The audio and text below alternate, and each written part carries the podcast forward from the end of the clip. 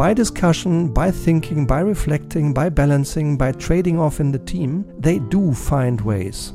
How can you not only survive, but enjoy and grow your business and your people in these times of extraordinary stress left, right, and center? Hello, dear Leitwolf. Welcome to today's Leitwolf podcast entitled Less but Better Leitwolf Learning, June 2022. Do you also know these situations?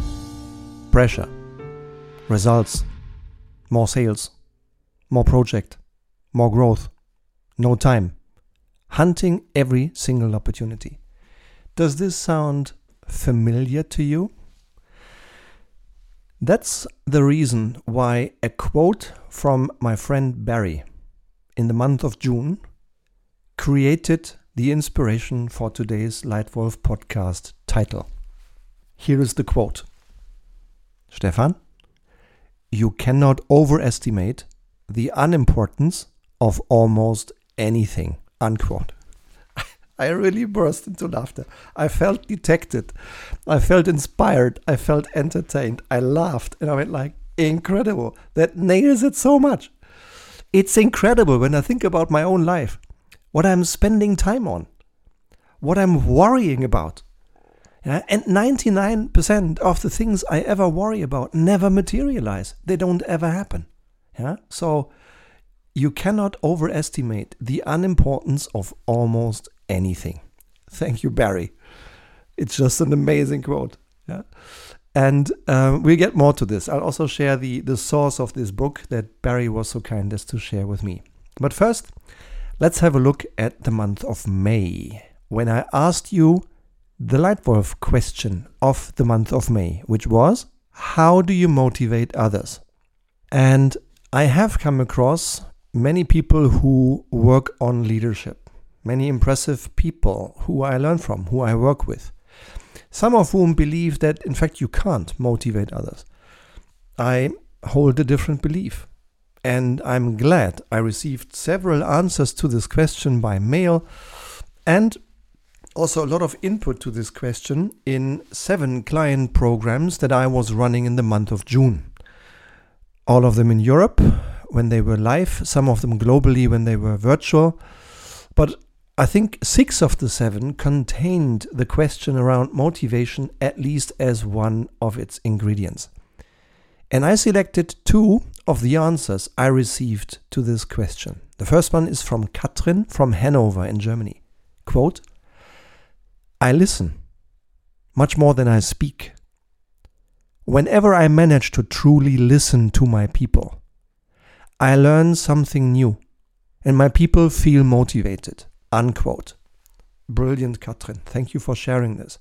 It may feel difficult at times, particularly when we are under pressure to truly listen. But taking the time to really listen and to listen more than we speak is one of the biggest things we can do to motivate others. Second input from Patrick from Toronto. That was in a live program that we did virtually. So Patrick said, quote, I try to understand what truly motivates my team members as an individual, and I tailor my delegation and I tailor my feedback to their biggest individual motivators. And it works. Unquote. So, question to you How well do you know what motivates your direct reports? Do you really know? Maybe you want to write it down. And if you really know it, then use it. And if you don't know it, go find it out by listening, by observing, what really matters to them as individuals. And then use that knowledge and link your work, your collaboration with them to what motivates them if it's appropriate and convenient. So, this is back to the month of May. And now let's look forward to the podcast of today. Let's focus our attention on the title of today's podcast Less but Better. Last month, I worked with seven great companies. We had a lot of preparation for most of these events and lots of really good conversations. Many of the participants I worked with in June find it hard to keep up with the stress resulting from unstable supply chains, exploding energy prices, uncertain delivery lead times, and sometimes stressed line managers like you and me. So, how to deal with this? And one way that I found incredibly inspiring is from a book with the following title Essentialism The Disciplined Pursuit of Less, which I find a truly inspiring book by Greg McKeown. Uh, this book is a New York Times bestseller and already sold more than a million copies. And once more, thank you, dear Barry DeQuan, for recommending this book to me. I really enjoyed reading it. I am still enjoying reading it. And one of the key thoughts that I'm going to share today is straight from this book. So, what can you do to deal with these requirements, these sometimes stressful requirements all around you?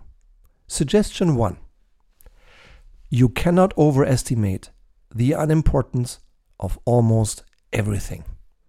You cannot overestimate the unimportance of almost everything. And I'm not here to belittle the requests that may end up on your table every single day and the concerns we maybe sometimes have when thinking about the huge amount of work ahead of us. We know that these things need to get done, and we know also that we need to distinguish between the many trivial things that are nice to haves and the few true essentials. But under stress, we often do too many things. Under stress, we often do too small things because we can complete them quickly and get that feedback and that little moment of good feeling fast. And under stress, we often do none of the things we do really well because we have to do so many things in just one day. Giving you an example from a few weeks ago, working with a client in the entertainment industry. That client runs a brand in the entertainment business with a big potential, a big opportunity to grow from a regional perception and regional importance to national in a big country to even continental, maybe even global connection, global awareness, global power. It's a huge business opportunity lying right in front of this management team. It resulted from the current circumstances in Europe, and um, it's an opportunity that comes once in a lifetime. So they can now decide to either let it go by or grab it by the horns and do it. But rather than discussing this in depth, time and time again, there was time diverted to small little debates and complaints. Someone complaining with their boss that colleague A was allowed to expense $5 more than colleague B. Yeah? I'm sorry to hear this. I'm sorry to say this. This is peanuts. I'm not to say it's it's it's not important that we treat everyone according to the same principles. I think it absolutely is, no doubt about that. But if that takes the time in which you can decide to really step change your business with one decision to take your whole business to a level higher, then that's the essential, right? So let's not waste time with, with peanuts, with small things. Uh, it's much more important to really focus on the essential, to think what is the essential, to focus on that and ignore all the other things. Yeah, so suggestion number one, a provocative quote you cannot overestimate the unimportance of almost everything. Tip number two explore, eliminate, execute. Probably you and I know the 80 20 Pareto optimum. A rule that I learned at school, at university, in business, and I was part of conversations about the topic a couple of times in my life. We know the 80 20 rule. We know that we generate 80% of our outcomes with 20% of the things we do, of the input we give. We know it. Yeah? We know we get more if we focus on the essentials. However, under stress, we often do too many things, too small things, and none of them really well. Therefore, one of the tricks and tips shared in this book called Essentialism is this an observation that essentialists do not necessarily always hurry quickly and do the next thing fast. They first take time to explore. They reflect. They exchange. They discuss with other colleagues who have subject matter expertise, relevant expertise, who have a view that's worth taking into account. So they explore by thinking, by reflecting, by discussing, by debating. They really explore what really is the essential, what really are the essential few business drivers that we should focus all our attention to. They first take time to explore. They take time to eliminate. Because in the process of exploration, they also discover those many things that are also important. They do add value, but they are non essential. And then they eliminate the non essential things. And once they are done with that, then they execute. And they often achieve so much more than leaders or individuals, managers, humans, companies that do too many things and spread their limited resources too widely. So, tip number two explore, eliminate, execute. And tip number three less but better. Another example from just last week. I had the pleasure working with the global leadership team of a healthcare business. 15 team members, 11 nationalities, team that is well on its way from good to great. Their market is growing 5%. They are growing faster than their competitors. And they now have, in the month of June and July, they have two record months growing more than 40%, 40%. And that's starting, that's already a business that is nine digits. So it's not a small business, right? So a big business growing much, much faster than the market. And still, one of their struggles is too many projects, too many ideas competing for the limited resources, but they want the growth.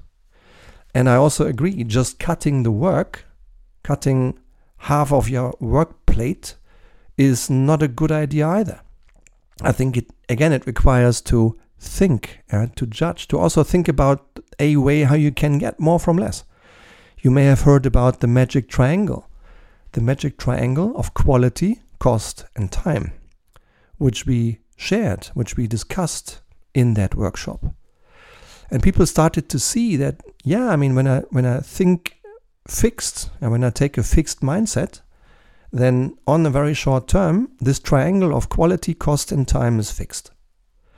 But if I just take an hour or a day or even a week to reflect how I, as a leader, how I, as a manager, how I can rebalance this triangle of quality, cost, and time.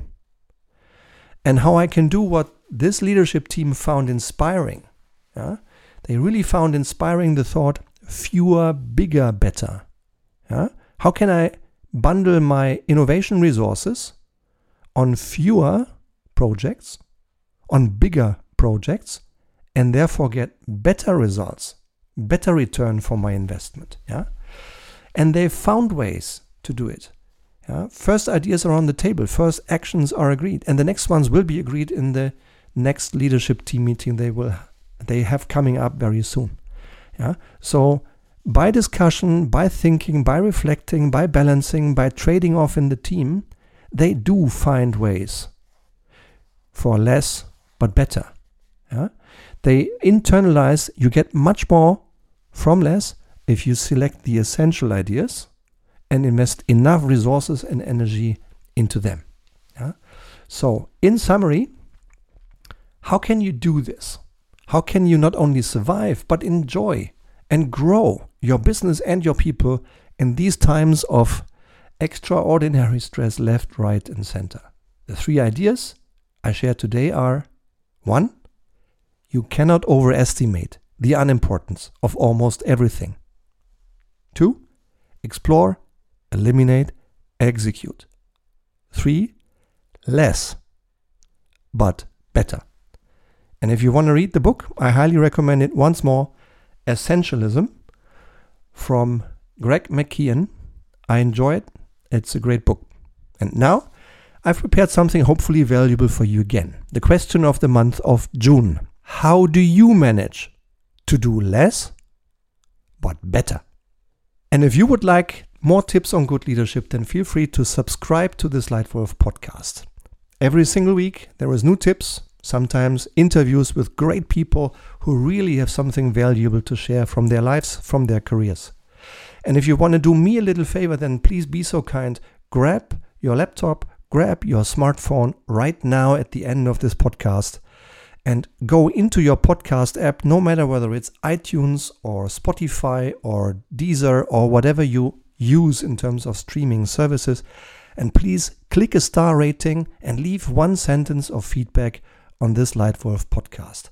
I would really like to understand to what extent this serves your needs, whether you find this helpful, what else I can do to give you even more value here in the Leitwolf podcast. So I'd appreciate take it out, click a star, leave a sentence, and you do me a big favor.